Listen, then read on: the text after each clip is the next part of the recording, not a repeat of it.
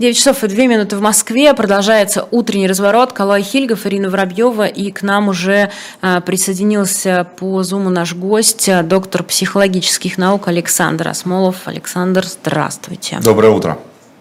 Здравствуйте. А, мы с вами договаривались, что тема наша будет про пандемию ненависти, которая захватила мир. И э, я, прежде чем задать первый вопрос, вы меня извините, немного времени займу. Дело в том, что я не очень понимаю, как реагировать, когда вижу Э, своих друзей и знакомых, которые на разные э, события последнего месяца реагируют э, по-разному. То есть на одни разрушенные города они пишут, о боже мой, это ужасно, это катастрофа, на другие разрушенные города они пишут, так им и надо, давайте еще. Я, честно сказать, Александр, не понимаю, что происходит с нами. Вы в этом не одиноки. Вряд ли это вас может как-то утешить. Но если сегодня кто-то на... берется смелости сказать, что происходит с миром, то я думаю, это будет слишком наглое заявление. Я также не отношу себя к тем людям, которые скажут, что так или иначе может объять необъятное пространство той катастрофы, которая охватила сегодня мир – но есть некоторые вещи, которые лежат как базовые а, в этой катастрофе. И когда вы удивляетесь болью, почему люди на одни разрушенные города или на одни убийства говорят «О, Боже мой», а другие «Так им и надо». Эти люди все поражены в буквальном смысле слова тем, что делит мир на своих и чужих. Как только начинается базовая позиция, онтологическая позиция, свои чужие, наши не наши, верные неверные и так далее и тому подобное, мы утрачиваем человеческое лицо и а, сваливаемся в тотальность. Когда-то один из уникальных людей – это было в конце позапрошлого века, и звали его Владимир Иванович Вернадский. Сказал, с человечеством произойдет невозможное после того, как оно переходит от слова «человек» к слову «люди». Что имел в виду за этим Владимир Иванович Вернадский? Вернадский имел в виду то, что мы сразу начинаем мыслить тотальностями и теряем лицо. Сегодня в свое время вышла такая вещь «Берегите ваши лица», когда-то ее делал Любимовский театр Таганка, совсем недавно закрытый ныне Гоголь-центр, где мой друг а, Вениамин Смехов а, все время выступал с стихами Андрея Вознесенского «Берегите ваши лица». Когда мы теряем лицо – когда мы не видим личность, а видим безличность, ее другое название – этничность. Мир делится на этносы, на нации, но не делится на людей, на индивидуальности. И тогда начинается то, что вы говорили. То, что вы назвали, это называется варвар во многих из нас. Когда мы вдруг говорим, о, эти победили, там трупы, и это трупы, это знак победы, мы сами становимся варварами. И по сути дела, сегодня идет великое противостояние между варварством и цивилизацией в слове в значении цивил, как гражданском обществе, в котором люди имеют лицо. Вот что происходит. И поэтому вы только что обронили, что появились хакеры, которые нападают и пытаются разрушить возможности коммуникации в Израиле. Это люди без лица.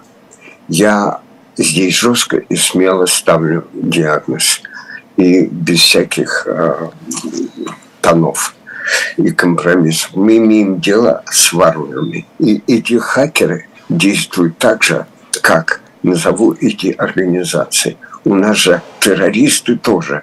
Есть террористы, с которыми мы общаемся, и мы называем их и пишем в скобках, например, запрещенная в России террористическая организация ИГИЛ.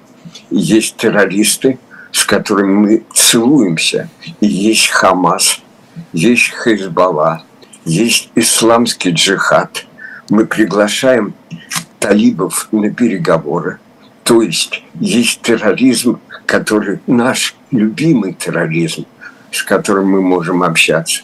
А есть терроризм, который вдруг э, запрещен.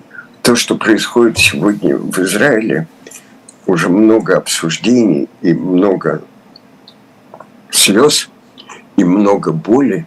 У меня есть слезы и боль.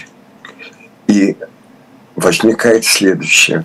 Происходящее с Израилем показывает, что мы разбудили особую в мире, ее называл так известный английский социолог, в прошлом ректор а, университета в Лондоне, знаменитого университета, а, Гидденс, он назвал антологической безопасность.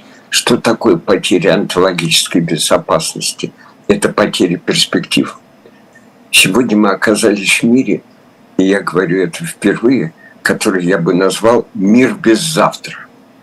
Мир без завтра – это когда у мира нет перспектив на уровне переживания боли каждого человека.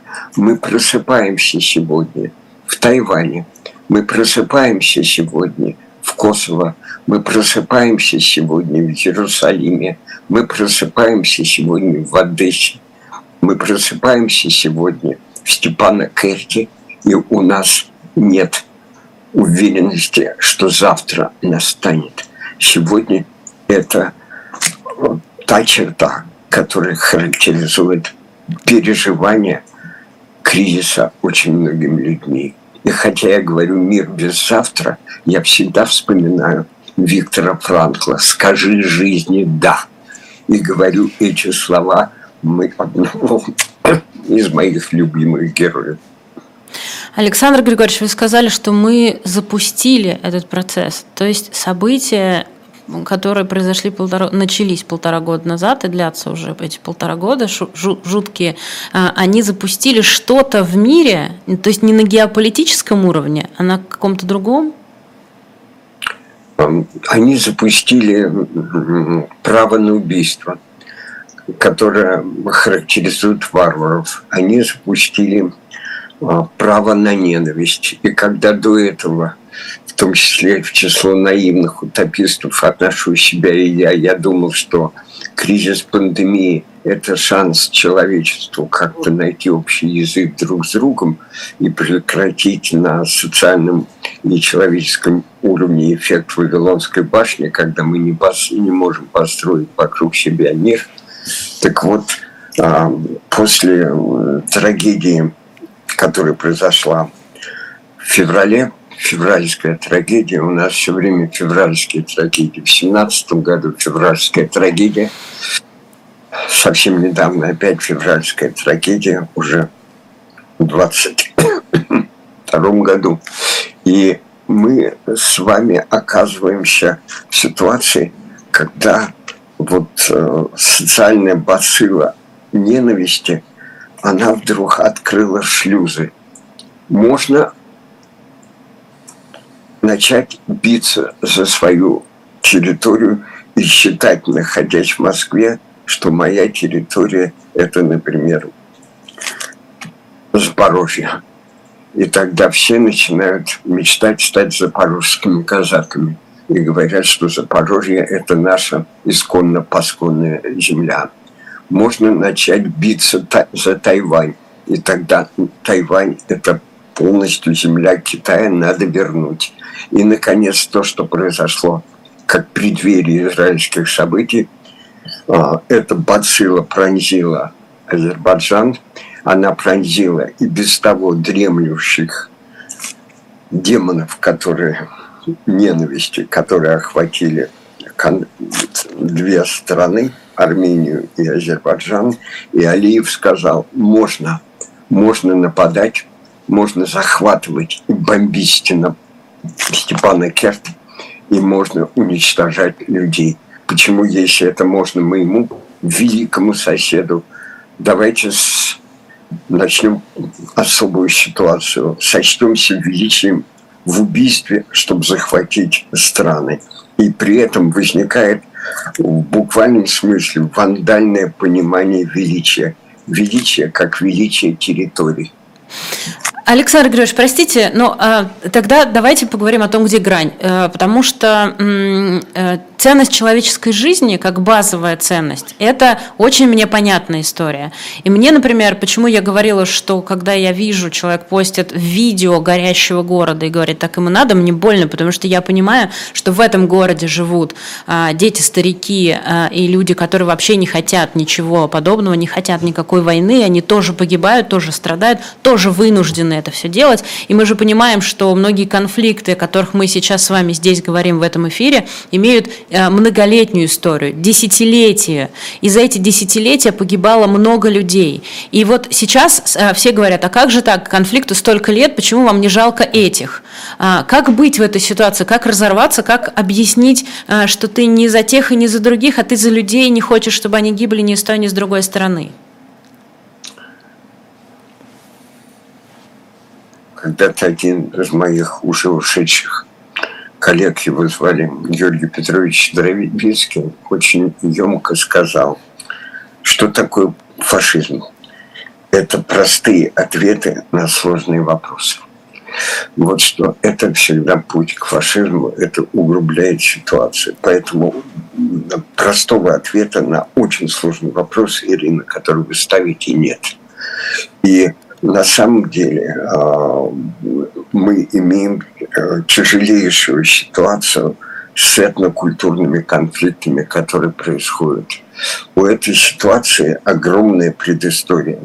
И когда-то, когда была ради политических целей сконструированная так называемая палестинская нация, нация палестинцев, на самом деле это тоже сказать, что вы москвичи – это нация, или парижане – это нация, то же самое палестинцы – это нация или народ. Это по месту жительства, если угодно. Эта нация была сконструирована великим конструктором, очень талантливым. Его звали Юрий Владимирович Андропов. Он сконструировал Палестину как отдельный народ и как отдельную нацию с помощью Есира Арафата. То есть этому, этот конфликт не очень древен. И что происходит сейчас? Мы знаем, что после многих ситуаций, связанных с миром Израиля, а, вдруг началась оттепель. Мы знаем, что палестинско-израильский конфликт все время а, локализовался, а не стал, как он был уже войну 67 года. Что это была война 67 года? Это был арабско-израильский конфликт. Но с тех пор, как и Иордания, и Арабские Эмираты, а совсем вот-вот уже и Саудовская Аравия готовы были сесть за стол переговоров и сели за стол переговоров, возникло для палестинцев и тех политических сил, прежде всего Ирана – который ставит своей целью уничтожение Израиля и делает это целью государственной политики, возникла серьезная опасность, что люди мира ислама при всех их разрозненности, что люди того мира, с которым Иран часто воруют арабского мира, что эти люди вдруг будут как-то поддерживать Израиль, если его поддержит э, Саудовская Аравия, если Арабские Эмираты, если Иордания, то уже будет речь идти не Израиле арабском конфликте или конфликте в широком смысле исламского мира с Израилем, а будет идти э, речь о более локальном э, израильско-палестинском конфликте эта ситуация и приезд в ближайшее время, который должен быть, быть в Саудовской Аравии Байдена, а, который претендовал даже за урегулирование этого конфликта на ускользнувшую Нобелевскую премию мира, все эти события концентрировались в одной точке, и разразилась та война, которая, как вы все знаете, через 50 лет после войны судного дня охватила Израиль. И террористы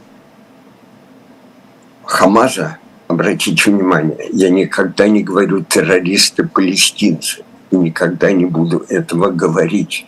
А террористы Хамаза начали зверское убийство в том же стиле, что это делала Аль-Каида, в том же стиле, что это происходило 11 сентября в США. А, те события, о которых мы говорим сегодня и в новостях, и вы упоминаете, я имею в виду а, события, происходящие по сей день в а, Израиле, я вот о чем думаю. Любое преступление, особенно такие преступления, а я считаю, что убийство, например, тех же 250 молодых людей, которые там были на каком-то фестивале, я считаю это военным преступлением, это не, ну, никак нельзя оправдать. А, но вот такие вот жестокости, они же порождают жестокость. И я не удивлюсь, что завтра э, в ответ на эту акцию э, Хамаса будут убиты там, в 10 раз больше людей. В 10 раз больше, и это будет оправдано, скажут все. Это оправдано. Извините, я вас прерываю. А, никакое убийство не может быть оправданным. И по сути дела, никакое убийство не может быть оправдано. Вы это, э, я придерживаюсь принципа Швейцера благоговения перед жизнью высшая ценная жизнь. А теперь давайте иногда будем точны в формулировках. Мы так часто играем, я не о вас говорю, э, словами и не видим сказанного. Бенин Нетаньяху сказал, что цель операции, которая сейчас начинается, военной операции, вернее, которая, слава Богу, я упоминаю Бога, уже идет, ее начинает интерпретировать в притче говорят полное уничтожение газы. Абсолютно не это сказано. Хочу, чтобы это все услышали. Полное уничтожение возможностей террористов к убийствам в Газе. Вот что было сказано и заявлено правительством Израиля. Возможности терроризма. То есть действия, которые предпринимает Израиль и которые я полностью поддерживаю, которые мои собратья по РЭКу, вы знаете, я направил то заявление, которое сделал Российский еврейский конгресс по этому поводу. Это уничтожение возможности терроризма. В любом, эм, и то, что вы упомянули, у э, музыкальном фестивале, где были молодые и в основном радующая, танцующая молодежь, и все говорят, кто их понес, простите, в территории, близкие к территории Газа, а понесло их то, что это было в шаббат – а в шаббат праздновать и танцевать на других территориях не полагается. И они свободны от любых, э, простите, религиозных эм, предрассудков в широком смысле слова. Праздновали. И это не просто военное преступление. После Нюрнберга звучит конструкция э, преступления против человечества. Я говорю о том, что происходит сегодня – и в Степанакерте, и в Израиле. Наряду с этим должны быть выделены особые преступления. Преступления против детства. Это так же, как преступление против человечества. Это преступление против детства и преступления против молодежи, которые происходили и только что в Израиле. И в этом смысле Израиль действует против террористов. И вместе с этим, когда обсуждаются, можно ли переговариваться с террористами, вы хорошо знаете, что Израиль переговаривается, и для израильской армии принцип ценности жизни каждого солдата, как человека и гражданина Израиля, святой принцип. Но здесь ситуация уже деперсонализирована. Ни один человек, имеющий имя, захвачен более сотни, мы не знаем сколько, захвачено сейчас. И сейчас а, а, террористы со стороны Хамаза, исламского джихада, Хезбаллы воспользуются этой ситуацией, чтобы вы, потребовать выпустить из а, как бы на волю тысячи убийц. Вопрос стоит о том, чтобы освободить заложников, нужно ли выпустить тысячу убийц которые убьют еще многие тысячи людей. Вот тот экзистенциальный вопрос, который не имеет решения в формальной логике, а на который никто не знает ответа. А, Александр Григорьевич, мне кажется, Колой, э, э, когда задавал вопрос, я его услышала еще немножко по-другому. А, ведь получается, что мы находимся в такой петле. Одно насилие ведет за собой другое, одна жуткая история ведет за собой другую, провоцирует третью, и все друг друга ненавидят. У всех есть своя боль, справедливая, по их мнению, и они ее вот таким образом выражают. Как выйти из этой петли, когда э, вот мир сейчас Э, выглядит вот таким э, чудовищным кровавым местом? Знаете, Колой сказал очень точно. Сегодня петля на шее у человечества. Петля на шее.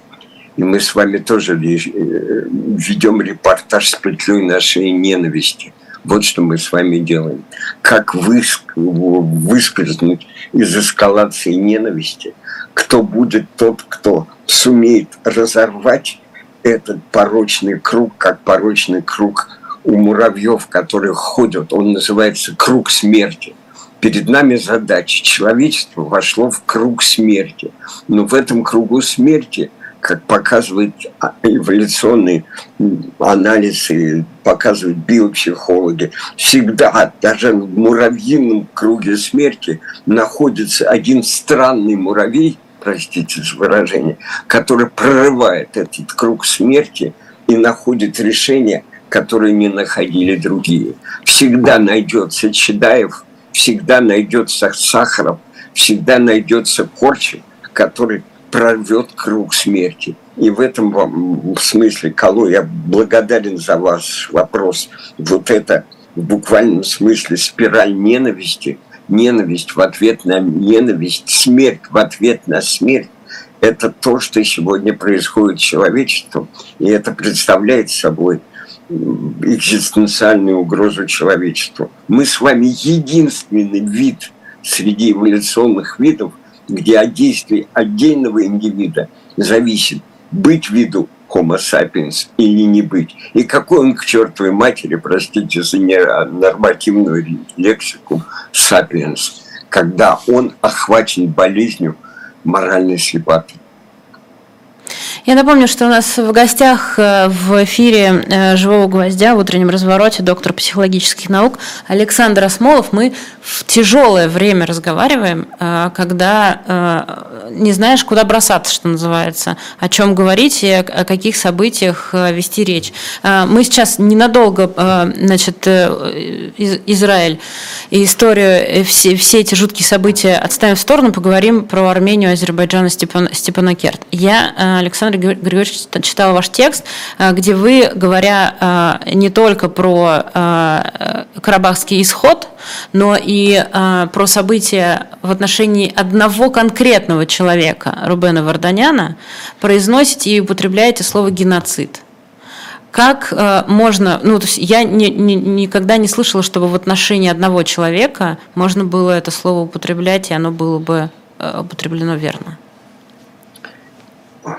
Мне уже ряд моих коллег написали осторожней с конструкцией геноцид. Вместе с тем, когда я назвал свое обращение, связанное с жизнью корчика наших дней, так я его назвал, Рубена Варданяна и начал словами «геноцид». Мир начинается с геноцида одного человека. И вспомнил Гехтера, что геноцид никогда не бывает историка Гефтера против какого-то одного человека. Геноцид или одной нации. Геноцид всегда против всех. В ситуации с Варданяном она емко показывает, что вспомните то, что я говорил в начале нашего общения, Ирина, когда вспоминал Вернадского. Как только мы переходим к любым тотальным категориям, мы становимся заложниками социальной и моральной слепоты и не видим людей, не различаем их лица. Поэтому, когда мы говорим, что геноцид – это как в ситуации Холокоста, более 6 миллионов евреев убиты а, фашистами и национал-социалистами, тогда это одна ситуация. Нет и еще раз нет. Когда вы входите в яд Вашем, вы помните, что у каждого есть имя. Я обращаю это внимание. И каждый убитый – это проявление геноцида. Поэтому, как только был захвачен Рубен Вартанян, за что он был захвачен? Почему его бросили за стенки и бросило это правительство Алиева? Потому что он армянин. Ключевая вина Рубена Вартаняна в том, что он родился армянином, который отстаивает любовь к своей стране и к своему народу. Он родился армянином, который первый предложил концепцию Армении как сетевой нации. Услышьте это, пожалуйста, сетевой нации, которая рассеяна по всему миру. И когда мы видим и закрываем глаза, что геноцид может начаться не с массовых убийств, а с насилия над одним человеком только за то, что он по своей крови цыган, армянин, еврей, русский, украинец или японец, это все равно геноцид. А, Александр Григорьевич, еще хотела про, про Рубена Варданяна вот э, что спросить. Извините меня за такой некорректный вопрос, но просто я вижу же, как люди реагируют э, каждый раз, когда кто-то э, говорит в поддержку Рубена Варданяна. А Рубен Варданян на самом деле очень хорошо знают, например, в некоммерческом секторе в России, потому что многие благотворительные фонды прекрасно знают, как много он сделал для этого сектора. Так вот, реакция, которая наступает у людей, она очень такая примитивная, простая, но тем не менее очень ожидаемая. Они говорят, зачем вы вступаете за человека, который, а, вот, значит, э, которого называют одним из российских олигархов. А, каково это вступаться за человека, который, у которого э, такая репутация? Почему вы это делаете? Объясните мне, пожалуйста, и как реагирует ваша аудитория на это. Потому что у меня нет ответов э, на те вопросы, которые нам задают в том числе зрители. Да я слышу этот вопрос, я опять вижу через призму э, особой оппозиции. Богатые и бедные. Пролетариат и, как его, злобный буржу, буржуйский класс, империалисты и так далее. Это, опять же, оппозиция свои чужие, которая поразила наше сознание. Да, Рубен называл себя э, довольно странное изобретение социальный предприниматель обратить внимание на то, как называл себя Рубен. Да, Рубен благодаря своим талантам немало заработал в этом мире. Но когда он заработал немало в этом мире, он, что он сделал? Его программы «Аврора» и другие, он строит школы, он делает гуманистические программы. Он заработал для того, чтобы усилить возможности и мощь человека, потенциал человека, человеческий потенциал. Поэтому э, это что, Тавро, что он является человеком, который благодаря своему таланту и труду э, смог сделать так, чтобы больше помогать другим людям. Я, простите, в упор не понимаю этого рода рассуждений. И потом, в каждом человеке есть особое вещество.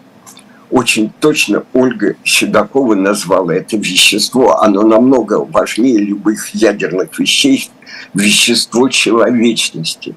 И в этом смысле вещество человечности, присущее Рубену Водоняну, его потенциал для меня без, уникально велик. И это веще, вещество человечности для меня самоценность. И я, почему я должен э, думать, что в другом, в других людях, даже если они олигархи, когда мы говорим о ком-то олигархе, то мы начинаем сразу стать заложниками того явления, которое называется буллинг.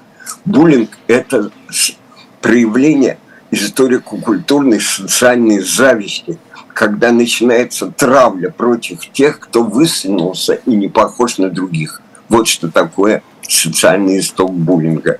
И буллинг Варданяна или буллинг тех, кто э, является олигархами, это опять наследие того, что э, конфликт правит миром. Мы должны всех опять, э, кто где-то заработал, только за то, что они заработали, при этом говорится, что точно они заработали неправедным трудом, свести к ногтю. А мы можем допустить, что даже те олигархи, извините, я перехожу на язык особый, что в них есть хоть гран вещества человечности. Можем мы выдвинуть эту окаянную гипотезу и увидеть текст Дерибаска, который от его имени – распространяется в ситуации конфликта Израилем, когда говорится, что политики обезумели и потеряли видение мира ради тех или иных э, материальных ценностей, ради оружия и наживы. И это говорит один, простите, мастеров наживы по имени Дерибаска. То есть откуда в нем вещество человечности? Я беру микроскоп или бинокль, и в каждом человеке пытаюсь найти не Эйхмана, а пытаюсь найти человека. А, Александр Григорьевич, я как человек, который вырос э, на Кавказе и видел войны, к сожалению, э, я видел, а, например, что такое антитеррористическая операция или режим контртеррористической операции э, прямо своими глазами. И вот вы очень правильно сказали относительно относительно самоопределения и выбора позиции, выбора терминологии. Это очень правильно на самом деле, потому что это то, что порождает в дальнейшем, а, с одной стороны, решение о тех или иных действиях, и уже как последствие этих решений порождает э, ненависть, порождает э, ответную насилие и так далее. И очень правильно, на мой взгляд, сейчас обратить внимание на терминологию, которую мы выбираем. Вот для кого-то Варданян без сомнений патриот. Я, к сожалению, не знаком лично с этим человеком, но я знаю много людей, которые с ним знакомы и слышу только хорошие отзывы о нем. Для кого-то Варданян человек, который поддерживал сепаратизм на территории Азербайджана. Понимаете? И здесь вот я сейчас не вдаюсь в действия Варданяна. Я сейчас хочу поговорить про терминологии, которые мы выбираем – на, почему я вспомнил Кавказ? На Кавказе э, в Чечне проходило э, наведение конституционного э, порядка или там, контртеррористическая операция. До Чечни были еще другие тоже соответствующие операции по наведению порядка и так далее. И когда этот порядок в кавычках наводится, очень много летят щепок, да, когда рубят лес. И эти щепки, их настолько много, что они потом порождают э, позицию, которую мы называем террористами. Я знаю очень много, то есть со мной в школе учились старшие ребята, которых потом э, убили как террористов. Но они стали таковыми, например, потому что э, отца, мать, брата, сестру, жену убило в войне. И они пошли как бы мстить, потому что у них нет другого выбора. И вот мой вопрос заключается в том, что ну, кто-то же должен все-таки остановиться в выборе терминологий и, соответственно, действий. Потому что мы же знаем, что можно назвать э, кого угодно террористом, очернить его, убить и сказать, что мы уничтожили террористов. Поверьте мне, на Кавказе, на моей практике, было очень много случаев, когда убивали невинных людей, называли их террористами. И очень мало случаев, хотя такие были, когда власти признавали, что ошиблись. Но все, шаг сделан.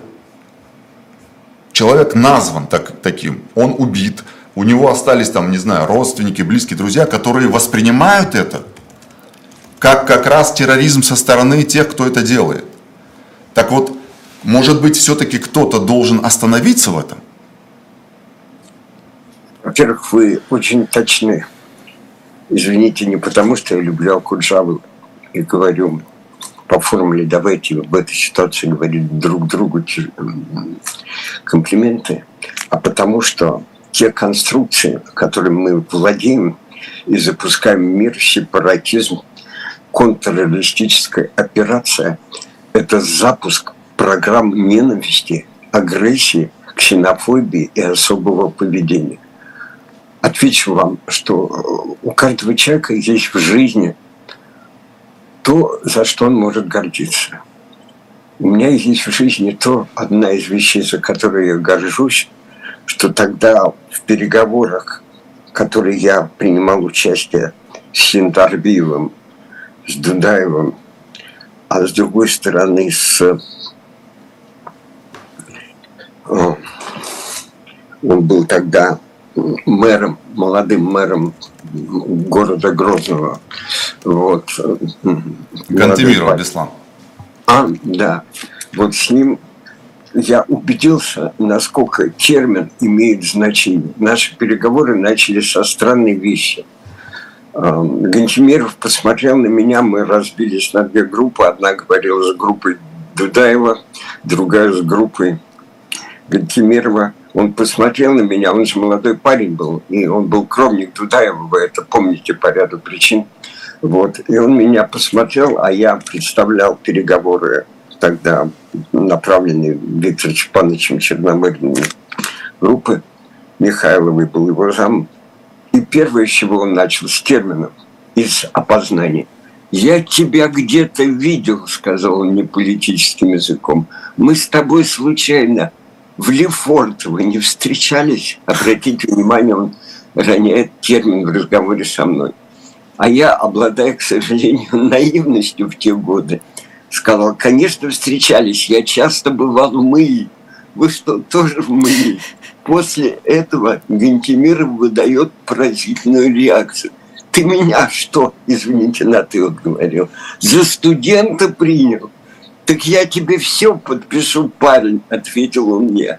То есть язык имеет уникальное значение. Он тут же подписал договор, они представляли ту группу, которая была из, в данный момент из Грозного. В этой же ситуации. Почему я горжусь? Потому что тогда, когда я понял, что нас используют просто как э, такого рода щит, чтобы начать ту самую контртеррористическую операцию – группы переговоров. Я и с Игнатенко в разговорах, и потом вышел поразительно на разговор, тогда был Зендербиев с ним, и через что? Через э, журналистов из «Маяка», которые меня соединили. Никто не мог со штабом Дудаева соединить, а э, журналистка говорит, да мой журналист, который там был коллега, да пожалуйста, и позвонил, сказал, Леночка, скажи, пожалуйста, там а, Дудаев рядом? Нет, он вышел, только есть Эндербиев. И вот цена журналистских действий. И он не ответил. Нам все уже понятно. Нас уже сделали террористами. И то, что вы сделали и говорите, Александр, задерживает начало военной операции на один день. Но даже этот один день для нас важен – я помню эти слова. Каждый раз есть гениальная вещь одного э, социолога, называется узилище. Почему клинические больные ведут себя ненормально? Потому что их ставят в ненормальную ситуацию. Там они становятся безумными, там они становятся ненормальными. Когда вы кого-то называете сепаратистом, террористом, и так далее. Вы создаете ситуацию, в которой он начинает вести себя как террорист и сепаратист. Вы задаете, даете через лингвистическую конструкцию триггер, запускающий определенные программы поведения и выстраивающие границы. Но главная граница – это граница, которую наиболее ярко описал мой учитель, названный старший брат, муж моей сестры, писатель Владимир Томяков. Люди не люди. Когда люди превращаются не людей, когда люди превращаются в варваров. И то, что вы упомянули о боли Кавказа, о той кавказофобии, которая поразила Россию, от них жутких этнических стереотипов, когда вам говорят – простите, что вы не представитель Войнахов или не представитель Алланов, а вы кавказское лицо. Что это такое лицо кавказской национальности? Ну, что такое лицо еврейской национальности, я иногда могу увидеть, заглянув в зеркало. Но что такое лицо кавказской национальности? Это опять обезличивание. И я возвращаюсь к тому, что спрашивала, простите, сейчас Ирина – Почему я писал, что геноцид одного человека начинается с геноцида, в данном случае Варданяна? Я приводил слова великого психолога Олберта. Человечеству куда легче будет расщепить атом, чем преодолеть этнические предрассудки. Мы сегодня с вами оказываемся в этом ситуации. И тот пожар, который пылал между Грузией и Абхазией, тот пожар, который бывал между Ингушетией и Осетией, то, что происходило в Баку в 90-х годах, и то, что происходило со стороны Турции в 15 году в виде геноцида армян, все это, за этим стоит этнические предрассудки. И при этом мы видим, что здесь люди начинают, простите определение, делиться на варваров и цивилизованных людей, на категории люди, не люди, кто не видит ценность человеческой жизни разжигают из-за этнических, из-за религиозных, из-за политических предрассудков, создают тот круг смерти, ту петлю, как вы точно очень сказали, в которой мы оказались. И когда, Ирина, вы создавали удивительную группу, которая пыталась спасти и сейчас спасает жизнь каждого потерявшегося человека, это другая идеология. Это идеология, за которой вещество человечности, опять возвращаю к словам Седоковой. Александр Григорьевич, э, спасибо вам огромное, что э, вышли к нам в эфир. Да, да это а... очень глубокий и очень, на мой взгляд, важный разговор, потому что э, вот как раз в той пандемии ненависти, в которой мы оказались, очень важно, э, с одной стороны, вы говорите, что обезличивание – это некие тотальные категории, которые потом э, влекут к трагедии, с другой стороны, ну, как посмотреть с другой стороны, мы все-таки должны снимать эти маски и говорить о том, э, что, что мы из себя как люди, как развитое существо представляем. И что не, мы не должны бросаться как животные э, в джунглях по принципу «кто сильнее, тот и прав». Простите, я вмешаюсь, ради бога. Самое страшное, когда мы опять попадаем в стереотипы человек человеку волк. Не обижайте волков. Как показали этологи, поведение животных, когда один волк дерется с другим, и тот падает и открывает шею, другой волк его не тронет. Не обижайте животных, пожалуйста. Э, да, спасибо большое, это правда важное замечание. Э, э, доктор психологических наук Александр Осмолов был у нас в утреннем развороте на живом гвозде. Александр Григорьевич, еще раз большое спасибо. Огромное за спасибо. Участие в эфире, за те важные слова. Тут очень много вам благодарности в чате от наших зрителей идет прямо сейчас. Спасибо, и мы буквально через спасибо. 15 минут, да, спасибо, через 15 минут будем ждать в студии Алексея Венедиктова. Прежде чем это произойдет, у нас есть еще вот, эти, вот это время. Я специально его